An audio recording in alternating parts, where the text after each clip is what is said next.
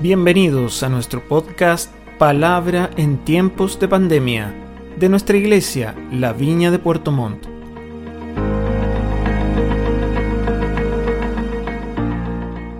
Queridos, qué bueno volver a encontrarnos, ya estamos a día domingo ya de nuevo, ¿verdad? Hemos tenido una semana intensa con muchas cosas sucediendo, la conferencia internacional de la Viña, también esta conferencia sobre el foro liderazgo, donde tuve una participación con muy, una muy buen respaldo de muchos, eh, escuchando y leyendo, eh, escuchando y viendo los videos de la, de la enseñanza y también en el Zoom. Fue muy, pero muy bueno. Y, y bueno, con muchas cosas pasando, discipulado, trabajo, etc.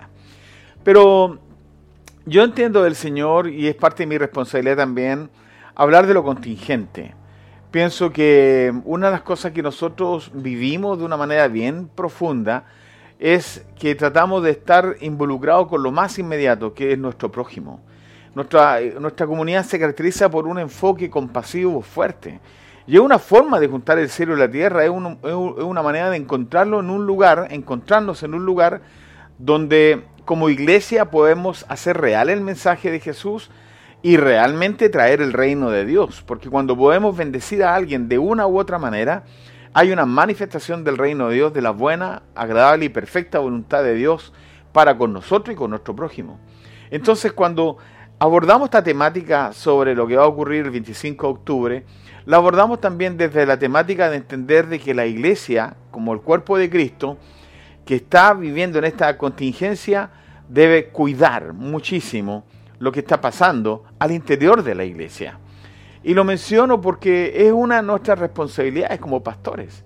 No solamente preocuparnos de cómo está la iglesia, la familia, sino que también preocuparnos de que no existan al interior de la iglesia posiciones de, la índole que sea, que sean diferentes, eh, contrarias, antagónicas, y que esas posiciones se manifiesten y terminen dividiendo, fracturando la iglesia.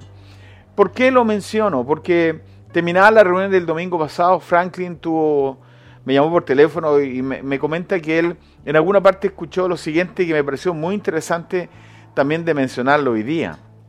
Franklin me mencionó que tanto Jesús como con sus doce discípulos eran la iglesia. Esa era la iglesia inicialmente. Jesús y sus discípulos. y sucede que Satanás siempre quiso evitar que Jesús cumpliera su propósito. A usted ahí tiene la historia cuando fue tentado en el desierto y tantas otras cosas más que relata los evangelios, cómo Jesús fue de alguna manera tratado, impedido de, de, enseñar y predicar el mensaje. Y quien estaba detrás de eso sin duda que era Satanás. Y lo intentó hacer cuando estaba con sus discípulos, porque al menos cautivó a uno y lo hizo o lo convenció de algo que no era bueno, no era correcto, y que fue Judas que terminó traicionando al Señor y vendiéndolo por unas monedas. Cuando Franklin me cuenta esto, él me dice, e-, ese fue el intento de Satanás de dividir la iglesia.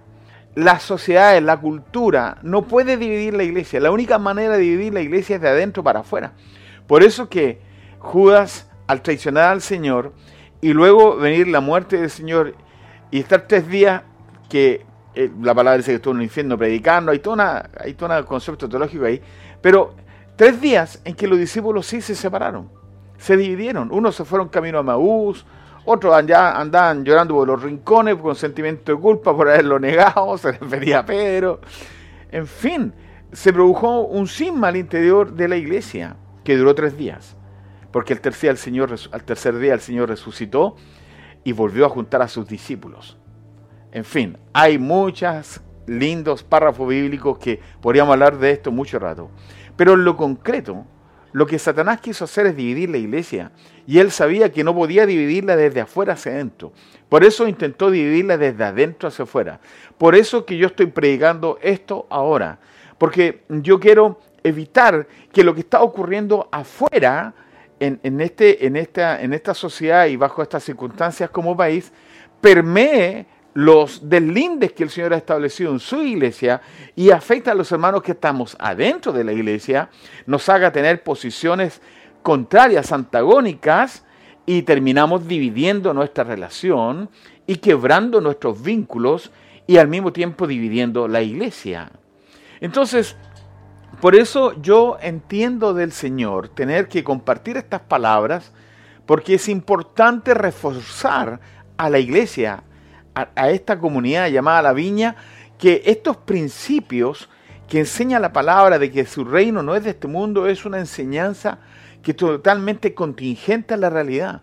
Porque no podemos confundirnos, no podemos eh, en ese afán de justicia, de equidad, eh, en, ese deseo de igualdad, eh, confundir esto porque definitivamente el reino de Dios, el reino de Dios no es de este mundo, y el reino de Dios no es de esta sociedad, el reino de Dios no es de este siglo, el reino de Dios es una expresión del cielo aquí en la tierra, donde la iglesia es la embajada del reino de Dios en la tierra, donde los que constituimos la iglesia vivimos en función de los parámetros que establece la palabra como, como nuestro marco regulatorio. Y en esos parámetros sí hay justicia, en esos parámetros sí hay equidad, en esos parámetros sí hay igualdad, por una sola razón, porque no pasa por el corazón del hombre. Cuando la igualdad, la equidad, la justicia pasa por el corazón del hombre, ya no hay equidad, ya no hay igualdad y no hay justicia. Ya ahí comienzan a, a prevalecer los pensamientos personales, las filosofías, la ideología, los conceptos que manejan los partidos políticos, en fin, los afanes, las envidias, los, los eh, egoísmos. Por eso que cuando hablamos de equidad, cuando hablamos de justicia, cuando hablamos de igualdad, el mejor modelo, lo mejor que podemos nosotros hablar es de lo que Cristo hizo por nosotros y de lo que la iglesia hace hoy día hacia el mundo secular. Entonces con esa enseñanza de Franklin a mí me bendijo mucho porque sin duda este encargo que tengo en mi corazón para este mes de octubre es reforzar la unidad de la iglesia, reforzar los principios y valores del cristianismo que están por sobre un 25 de octubre, los principios y valores que están por sobre nuestras posiciones partidistas, los principios y valores, la cruz de Jesús que están por sobre nuestros planteamientos legítimos de una u otra posición. Así que voy a ir a la palabra y y yo le decía la, semana pasada o el miércoles pasado que es indispensable que durante todos estos meses nuestro mayor reflejo, más que nuestras concepciones políticas, de la política contingente, sea mostrar a Cristo formado en nosotros. Ese fue el gran desafío que tuvo Pablo hacia los Gálatas, que Cristo fuera forjado, formado dentro de ellos. ¿Por qué es tan indispensable esto? Porque para poder vivir en medio de este tiempo, con esta eh, con esta batería de información de uno u otro lado, con esta cantidad enorme de amenazas de uno u otro lado, con esta cantidad enorme de, consecuencias que van a ocurrir si ocurre una cosa, ocurre la otra, en medio de esta ah, situación tan compleja, sin duda, que Cristo formado en nosotros nos va, nos va a llevar a tener la mente fría y el corazón claro respecto de lo que nosotros debemos hacer como cristianos en un tiempo particular como este. Así que mis queridos, tomamos este texto de la palabra en Juan 18 cuando Jesús es confrontado por Pilato, ¿no es cierto? Y Pilato le pregunta al Señor, ¿quién eres tú? Jesús le responde que mi reino no es de este mundo. Eh, y, agrega al Señor, si, si fuera de este mundo, mis guardias pelearían por defenderme. Y enseguida agrega, pero mi reino no es de este mundo. Em, y Pilato le dice, así que eres rey.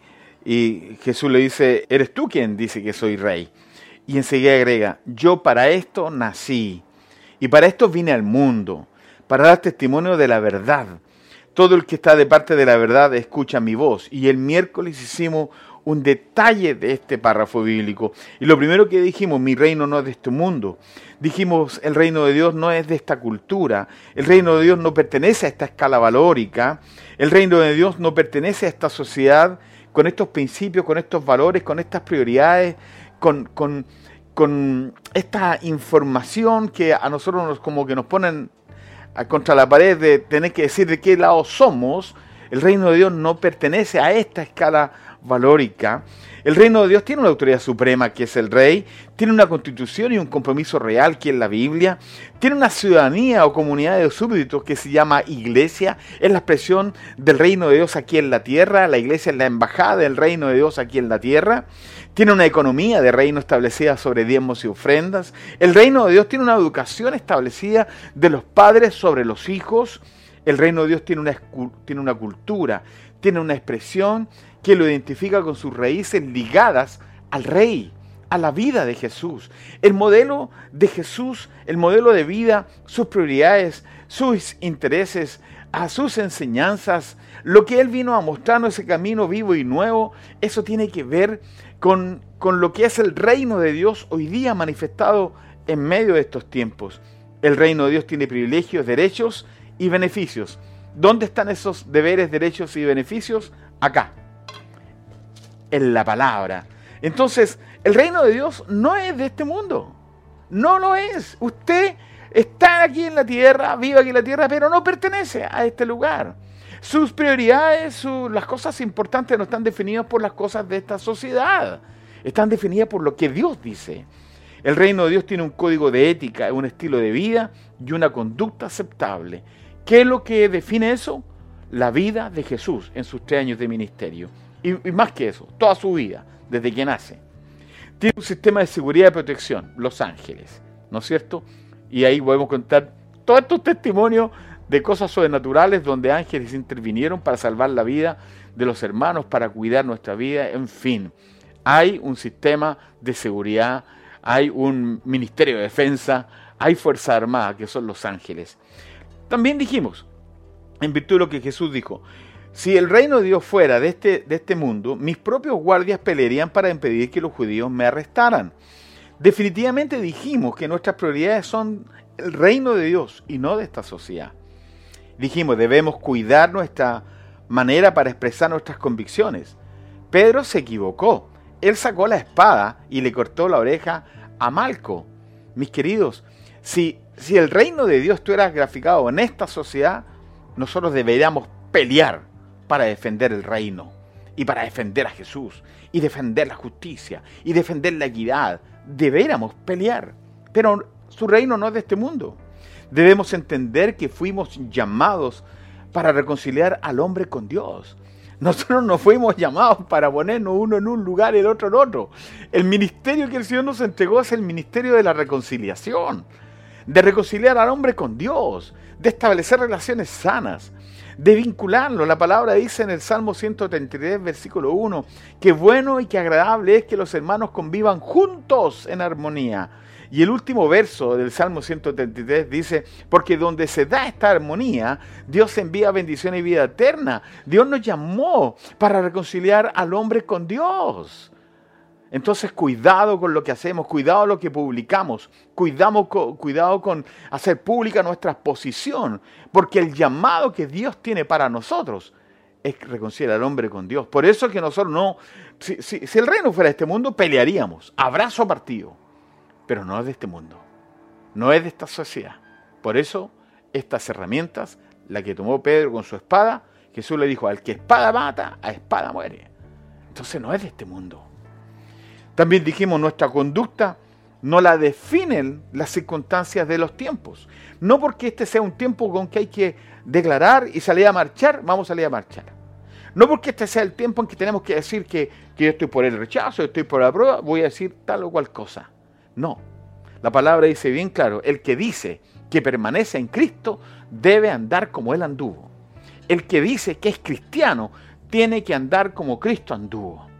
El que dice que tiene una relación personal con Jesús tiene que vivir conforme Cristo vivió. Mis queridos, nuestra conducta no la definen las circunstancias actuales de nuestro país. Y tercero, dijimos, yo para esto nací, dijo el Señor, y para esto vine al mundo, para dar testimonio de la verdad. Todo el que está de parte de la verdad, escucha mi voz. Y dijo, yo para esto nací, queridos, todo un plan de salvación completo para una sociedad caída, llena de egoísmo, llena de maldad y llena de intereses personales. Todo un plan en Cristo. Para esto yo nací. ¿Vamos a defender esta causa política? Y para esto vine el mundo. Todo un plan divino, todo un plan de resurrección, todo un plan de redención desde Génesis. Desde que el hombre cayó ahí en el, en el Edén con la mujer. Desde ese día hasta el día de hoy, hasta el, hasta el Apocalipsis, es un plan completo, es un plan de redención, es un plan de amor, es un plan que Dios hizo para recuperar el corazón del ser humano. Entonces, para esto vine al mundo, para esto vine a esta sociedad. Todo un plan divino no lo podemos cambiar por una causa temporal y dependiente del corazón humano. Vamos a arriesgar nuestra relación con Dios y la relación con mis hermanos por este 25 de octubre? Dice el Señor, para dar testimonio de la verdad, dice, la verdad es para nosotros el Cristo crucificado. Él es el camino, Él es la verdad y Él la vida. Tengo, la pregunta es, ¿tengo otra verdad sobre mi corazón? ¿Tengo otras prioridades que rigen mi vida? ¿Tengo otras verdades por ahí ocultas que nadie las conoce, que son las que finalmente regulan mi vida? Jesús dijo categóricamente que él había venido a dar testimonio de la verdad. Y terminé citando este texto que usted lo tiene ahí en su pantalla. Juan 18, verso 37. Todo el que está de parte de la verdad, escucha mi voz. Todo el que está de parte de la verdad, escucha mi voz.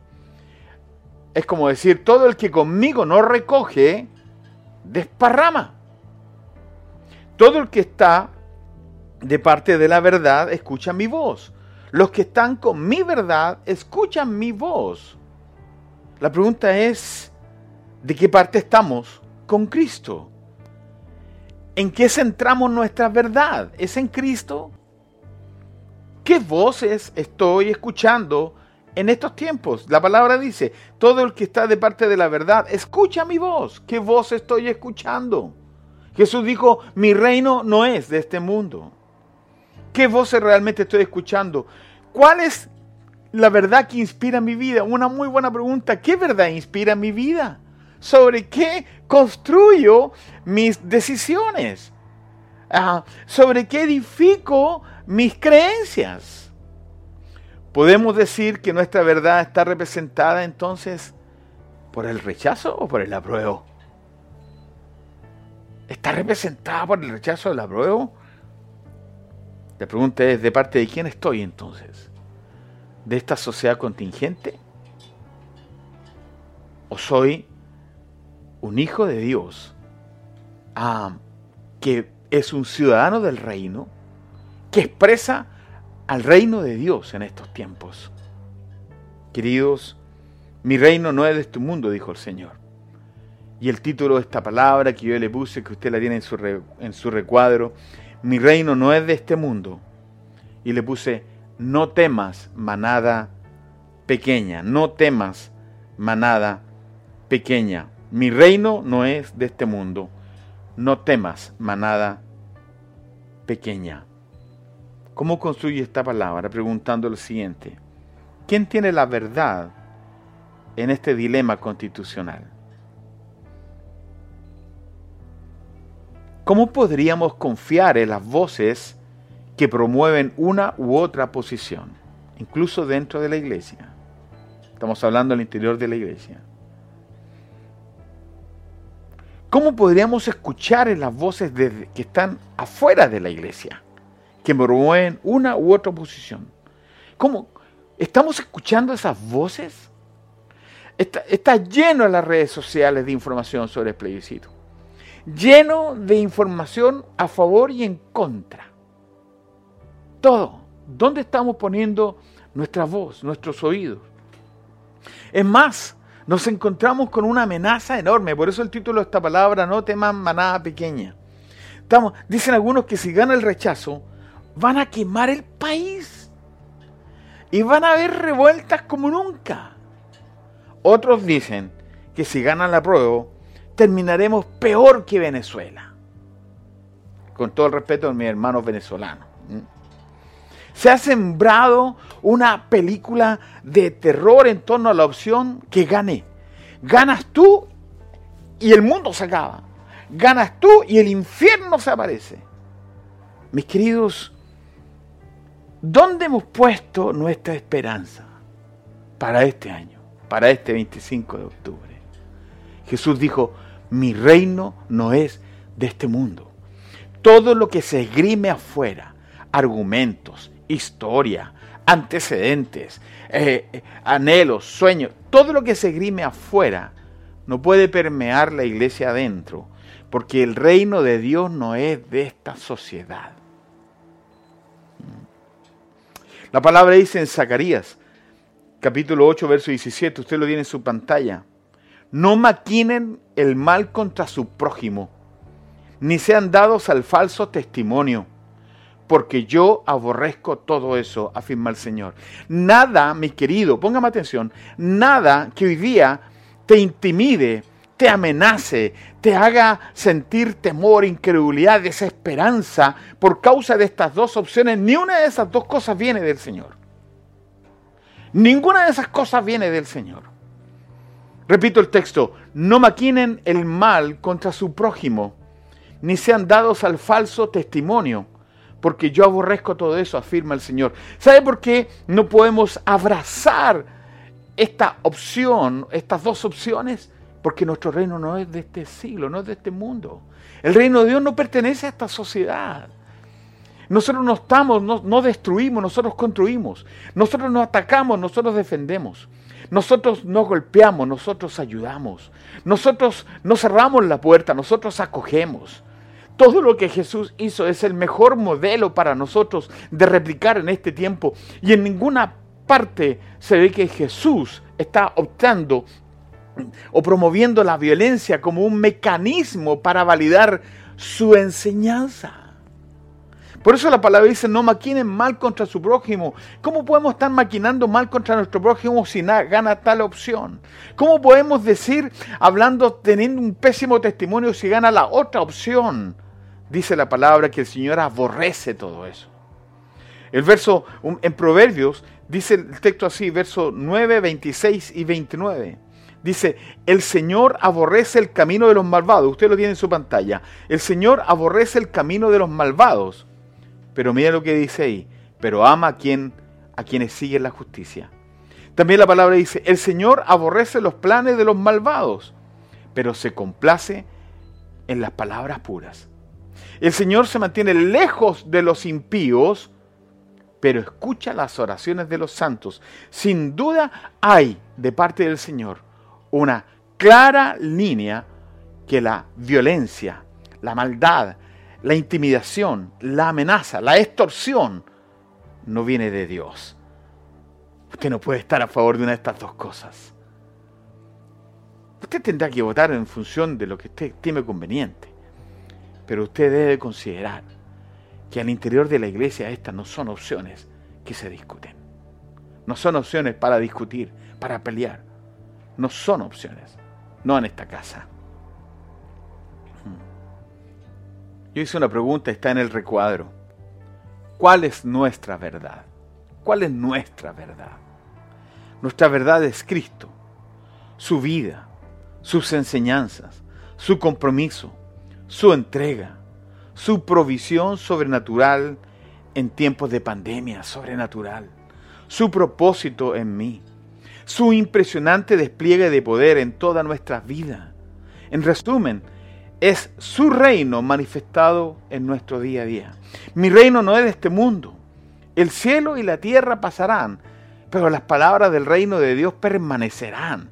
Pasarán los años, vendrán otros conceptos políticos, vendrán otras ideologías, vendrán otras posturas, vendrán otros planteamientos, vendrán otras propuestas de justicia, vendrán otras propuestas de equidad, vendrán otras propuestas de educación, vendrán otras propuestas. Pero lo único que permanecerá será la palabra de Dios. No permitamos que lo de, afuera venga a dañar lo que está adentro. Satanás intentó dividir la iglesia llevando a Judas a traicionar al Señor porque él sabía que la única manera de dividir la iglesia era dividirla desde adentro hacia afuera. Pero de afuera hacia adentro no hay nada, nada que pueda afectar la iglesia, porque aún las puertas del infierno y de la muerte no van a prevalecer contra la iglesia. Jesús dijo lo siguiente, usted lo tiene en su pantalla, Y dice, no tengan miedo, mi rebaño pequeño, porque es la buena voluntad del Padre darles el reino. Vendan sus bienes y den a los pobres. Provéanse de bolsas que no se desgasten. Acumulen un tesoro inagotable en el cielo, donde no hay ladrón que aceche ni polilla que destruya. Pues donde tengan ustedes su tesoro, allí estará también su corazón. Lo primero que dice, no tengas miedo, mi rebaño pequeño. Existe, mis queridos, tu propio testimonio de vida que asegura que somos su rebaño. Cada día de tu existencia has sido su niño o su niña preciosa. Nadie te puede robar la presencia de Dios. No tengas miedo, mi rebaño pequeño. No tengamos temor de lo que pueda suceder. No tengamos temor de lo que pueda pasar o de lo que la gente dice que podría pasar con una u otra opción. Porque el reino de Dios nos fue entregado a nosotros. Porque en esa buena voluntad del Padre nos dio el reino, el vivir en el reino de Dios, en esta manifestación de Dios. La palabra dice, porque es la buena voluntad del Padre daros el reino. Hasta este día hemos experimentado el poder del reino. Cada día de nuestra existencia habla de su reino. Si hasta aquí Dios ha sido fiel, ¿quién tiene poder para condicionar nuestro futuro? Vendan sus bienes y den a los pobres. Esta es una casa compasiva. Hemos conectado nuestra vida con la compasión. Todos los dineros que recibimos en y ofrendas los administramos para extender la compasión, para construir un hogar de niños, para tener distintas cosas que podamos materializar el reino, podamos evidenciar el reino, podamos mostrar el reino de Dios. Provéanse de bolsa que no se desgasten. Estamos buscando primero el reino de Dios y su justicia y Dios nos ha añadido todo lo que necesitamos. Bolsas que no se desgasten. ¿Qué bolsa no se desgasta jamás? La bolsa que te provee el reino de Dios. Eso nunca se desgasta. La provisión de Dios nunca falta. La provisión de Dios siempre llega en forma oportuna. La provisión de Dios siempre es abundante. El reino de Dios se manifiesta. Tú y yo podemos contar un testimonio tremendo de lo que ha pasado en esta pandemia y cómo Dios ha guardado su iglesia, cómo ha guardado tu vida, cómo ha guardado mi vida. Es una experiencia sobrenatural con el reino de Dios. Lo que está ocurriendo con la iglesia cristiana, particularmente con esta casa, con la viña, es que ha habido una provisión del cielo abundante sobre toda la comunidad y hemos sido bendecidos, hemos sido guardados. Hay algunos que han tenido COVID, pero Dios les ha salvado y les ha guardado su vida. Mis queridos, esta es una manifestación del reino. Nosotros no vamos a cambiar esta realidad que es sobrenatural con una realidad que es temporal, que es de un mundo natural, de una naturaleza caída, llena de egoísmo, llena de maldad, llena de envidias. Estoy reforzando esto para la iglesia. Y enseguida agrega, acumulen nuestro tesoro inagotable, dice el texto, en el cielo, donde no hay ladrón que aceche ni polilla que destruya. Estar en Cristo y vivir en Cristo asegura toda provisión de Dios aún la más aterradora de las amenazas. Ahí, en el reino de Dios, ahí acumulamos nosotros un tesoro inagotable, donde ni el ladrón ni la polilla pueden destruir. Y enseguida agrega, pues donde tengan ustedes su tesoro, allí estará también su corazón. Mis queridos, ¿dónde está puesto nuestro tesoro? Donde esté nuestro tesoro está nuestro corazón. Si mi tesoro está puesto en el reino, ahí está mi corazón. Si yo estoy poniendo mi corazón en otras cosas, significa que mi tesoro no está en el reino. Si yo estoy estableciendo otras prioridades sobre mi vida, significa que mi corazón no está en el reino. Yo no, yo no quiero sacarte de la tierra ni hacerte vivir en una burbuja. Te estoy diciendo algo que por siglos ha sostenido la iglesia. Más de dos mil años, iglesias perseguidas, mártires muertos, asesinados, lapidados, perseguidos. Por dos mil años la iglesia se ha visto afectada por un sinnúmero de enemigos. Pero nunca nadie la ha podido destruir. Porque para aquellos que estamos en Cristo, nuestro tesoro está en el cielo, en la presencia de Dios. Nuestro tesoro no está en una opción constitucional. Está puesta en la manifestación del reino de Dios. Nuestra ropa, nuestra comida, nuestro futuro, nuestra sociedad, nuestra esperanza y nuestra familia está puesta en el reino de Dios. Ahí debe estar entonces nuestro corazón. Y un texto que voy terminando, que quiero citar esta tarde porque creo que es importante hacerlo. Jeremías 29, 11 al 14.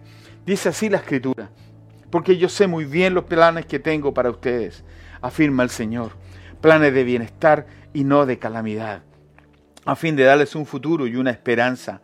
Entonces ustedes me invocarán y vendrán a suplicarme, y yo los escucharé. Me buscarán y me encontrarán cuando me busquen de todo corazón. Me dejaré encontrar, afirma el Señor, y los haré volver del cautiverio. Aunque este texto está escrito en un contexto de exilio. El pueblo de Israel estaba exiliado por la tierra. Estaba desparramado. Por la palabra que señala Jeremías para Israel refleja la esencia del reino porque yo sé muy bien los, planes que tengo acerca de ustedes, planes de, bienestar y no de calamidad. Lo que va a venir sobre la iglesia no es calamidad, no es pobreza, no es miseria. Si tú y yo estamos alineados con el reino de Dios y vivimos la experiencia del reino de Dios y estoy construyendo mi vida en Cristo, ninguna plaga tocará mi morada, ninguna calamidad llegará a mi casa, porque yo sé muy bien los planes que tengo para ustedes. Dios tiene planes de bienestar, planes que no son de calamidad, eh, planes que quieren traer sobre nosotros un futuro y una esperanza. Mis queridos, no teman manada pequeña porque a mi buen Padre le ha placido daros el reino. No tengan miedo manada, mi rebaño pequeño, porque el Padre les ha dado el reino. Estamos viviendo la manifestación del reino y la palabra de Dios dice que cuando abunde el pecado va a sobreabundar la gracia, que cuando abunde la oposición, la resistencia y la persecución es cuando más vamos a florecer en Cristo. Los tiempos que vienen podrán ser intimidadores, amenazadores, pero yo te doy te doy firmado conforme lo que dice la palabra, que a ti y a mí nada nos tocará, porque somos la manifestación del reino y las puertas del infierno y de la muerte no pueden prevalecer contra el reino de Dios. Por eso que yo te digo en este lugar que esta prédica que yo estoy compartiendo contigo tiene que ver, mis queridos, para mantenernos uno solo, unidos, una sola iglesia, unidos con un solo objetivo, la manifestación del reino de Dios en medio nuestro. Entonces me invocarán y vendrán a suplicarme y yo los escucharé. El reino de Dios se manifiesta. El reino de Dios abre los oídos del Señor cuando buscamos primeramente su reino y su justicia. Ahí es cuando Dios despliega los cielos y nos bendice. Dice, dice así el texto, entonces ustedes me invocarán y vendrán a suplicarme y yo los, los escucharé. Pidan, buscan, llamen. Es la parte que a nosotros nos toca hacer. Dios se va a manifestar. Dios no nos va a abandonar. Dios no nos va a dejar al garete. Dios no se va a ir de la tierra y dejará que esta tierra se, se extermine como quiera. Porque nunca lo ha hecho. Y no lo va a hacer mañana. La iglesia no depende del 25 de octubre. Tu destino, tu familia y tus hijos no dependen del 25 de octubre. Ustedes me invocarán y vendrán a suplicarme y yo los escucharé. Ustedes me invocarán y vendrán a suplicarme y yo los escucharé. Me buscarán y me encontrarán cuando me busquen de todo corazón. Pidan, buscan, llamen. Es el camino que el Señor nos dejó por, para cuando estemos en aflicción, en angustia, en enfermedad, en pobreza, en temores. ¿Qué fue lo que el Señor nos dijo? Nos dijo que tenemos que buscarlo. Y dice la palabra, me dejaré encontrar, afirma el Señor, y los haré volver del cautiverio. Me dejaré encontrar. ¿Sabe por qué? Porque Dios es justo porque aquella viuda que fue donde el juez injusto fue día y noche, noche y día, día y noche, noche y día, y el juez injusto dijo, esta viuda me tiene hasta por arriba la coronilla, le voy a hacer justicia. Entonces la palabra dice, si este juez injusto le hizo justicia a esta pobre viuda, cuánto más nuestro Padre nos hará justicia a los que buscamos su rostro. Cuánto más nuestro Padre nos dará el pan de cada día. Queridos, termino con lo siguiente. Cuando partimos con la pandemia, hubo un salmo que ocupamos y alcancé a predicar este salmo. Después de la semana siguiente nunca más tuvimos reuniones, hasta la fecha que no tenemos reuniones. Fue el Salmo 91. Y yo te lo quiero leer, porque hay momentos en los cuales tú y yo tenemos que tomar la palabra y vivir conforme a la palabra. Lo que digan de lo que puede ocurrir si no apruebas o si no rechazas. Lo que digan, todo lo que viene de afuera, esta información que es incompleta, mis queridos, lo que digan no tiene ni una validez frente a esta palabra. El que habita al abrigo del Altísimo se acoge a la sombra del Todopoderoso. Yo le digo al Señor, tú eres mi refugio, mi fortaleza, el Dios en quien confío. Solo Él puede librarte de las trampas del cazador y de mortíferas plagas, pues te cubrirá con sus plumas y bajo sus alas hallará refugio.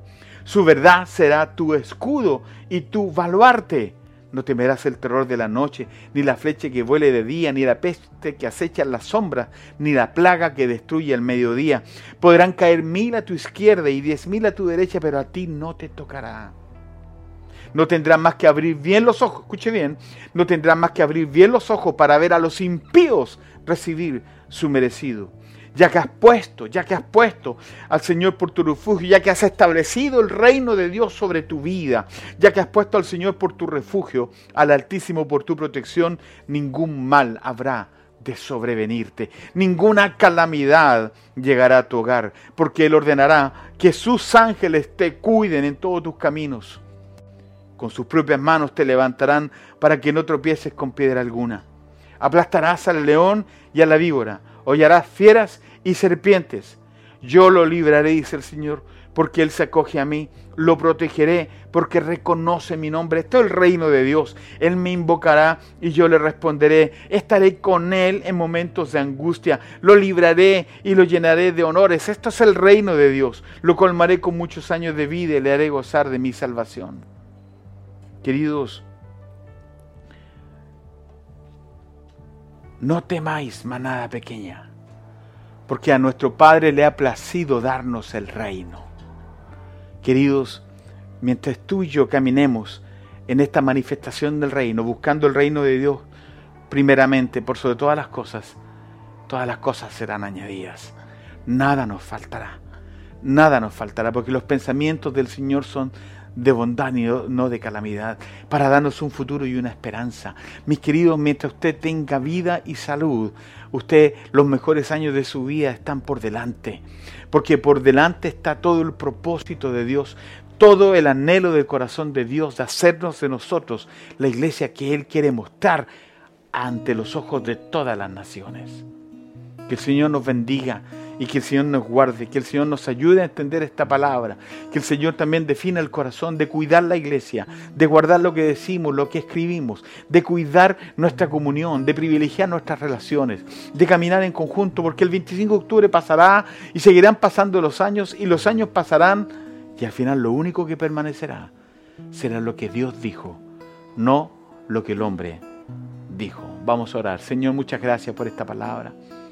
Oramos para que haya gracia y sabiduría en el corazón de mis hermanos para comprender, Señor, que tú estás haciendo un llamado profundo a la iglesia de no permitir, Señor, que lo de afuera, Señor, venga a afectar e infectar los que estamos adentro de la iglesia.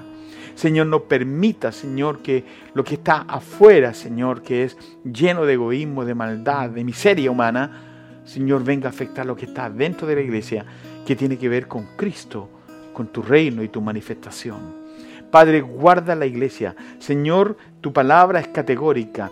Señor, que no debemos tener miedo, porque a ti, Padre nuestro, te plació darnos el reino de los cielos aquí en la tierra. Padre, guárdanos y bendícenos y guíanos en este tiempo de oración, este tiempo, Señor, de, de declarar, Señor, que, que tú eres el Rey de Reyes, el Señor de Señores. En el nombre de Jesús. Amén.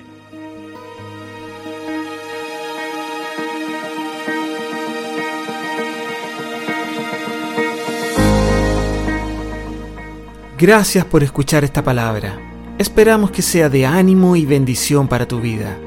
Y recuerda revisar los demás episodios de nuestro podcast Palabra en tiempos de pandemia, de nuestra iglesia La Viña de Puerto Montt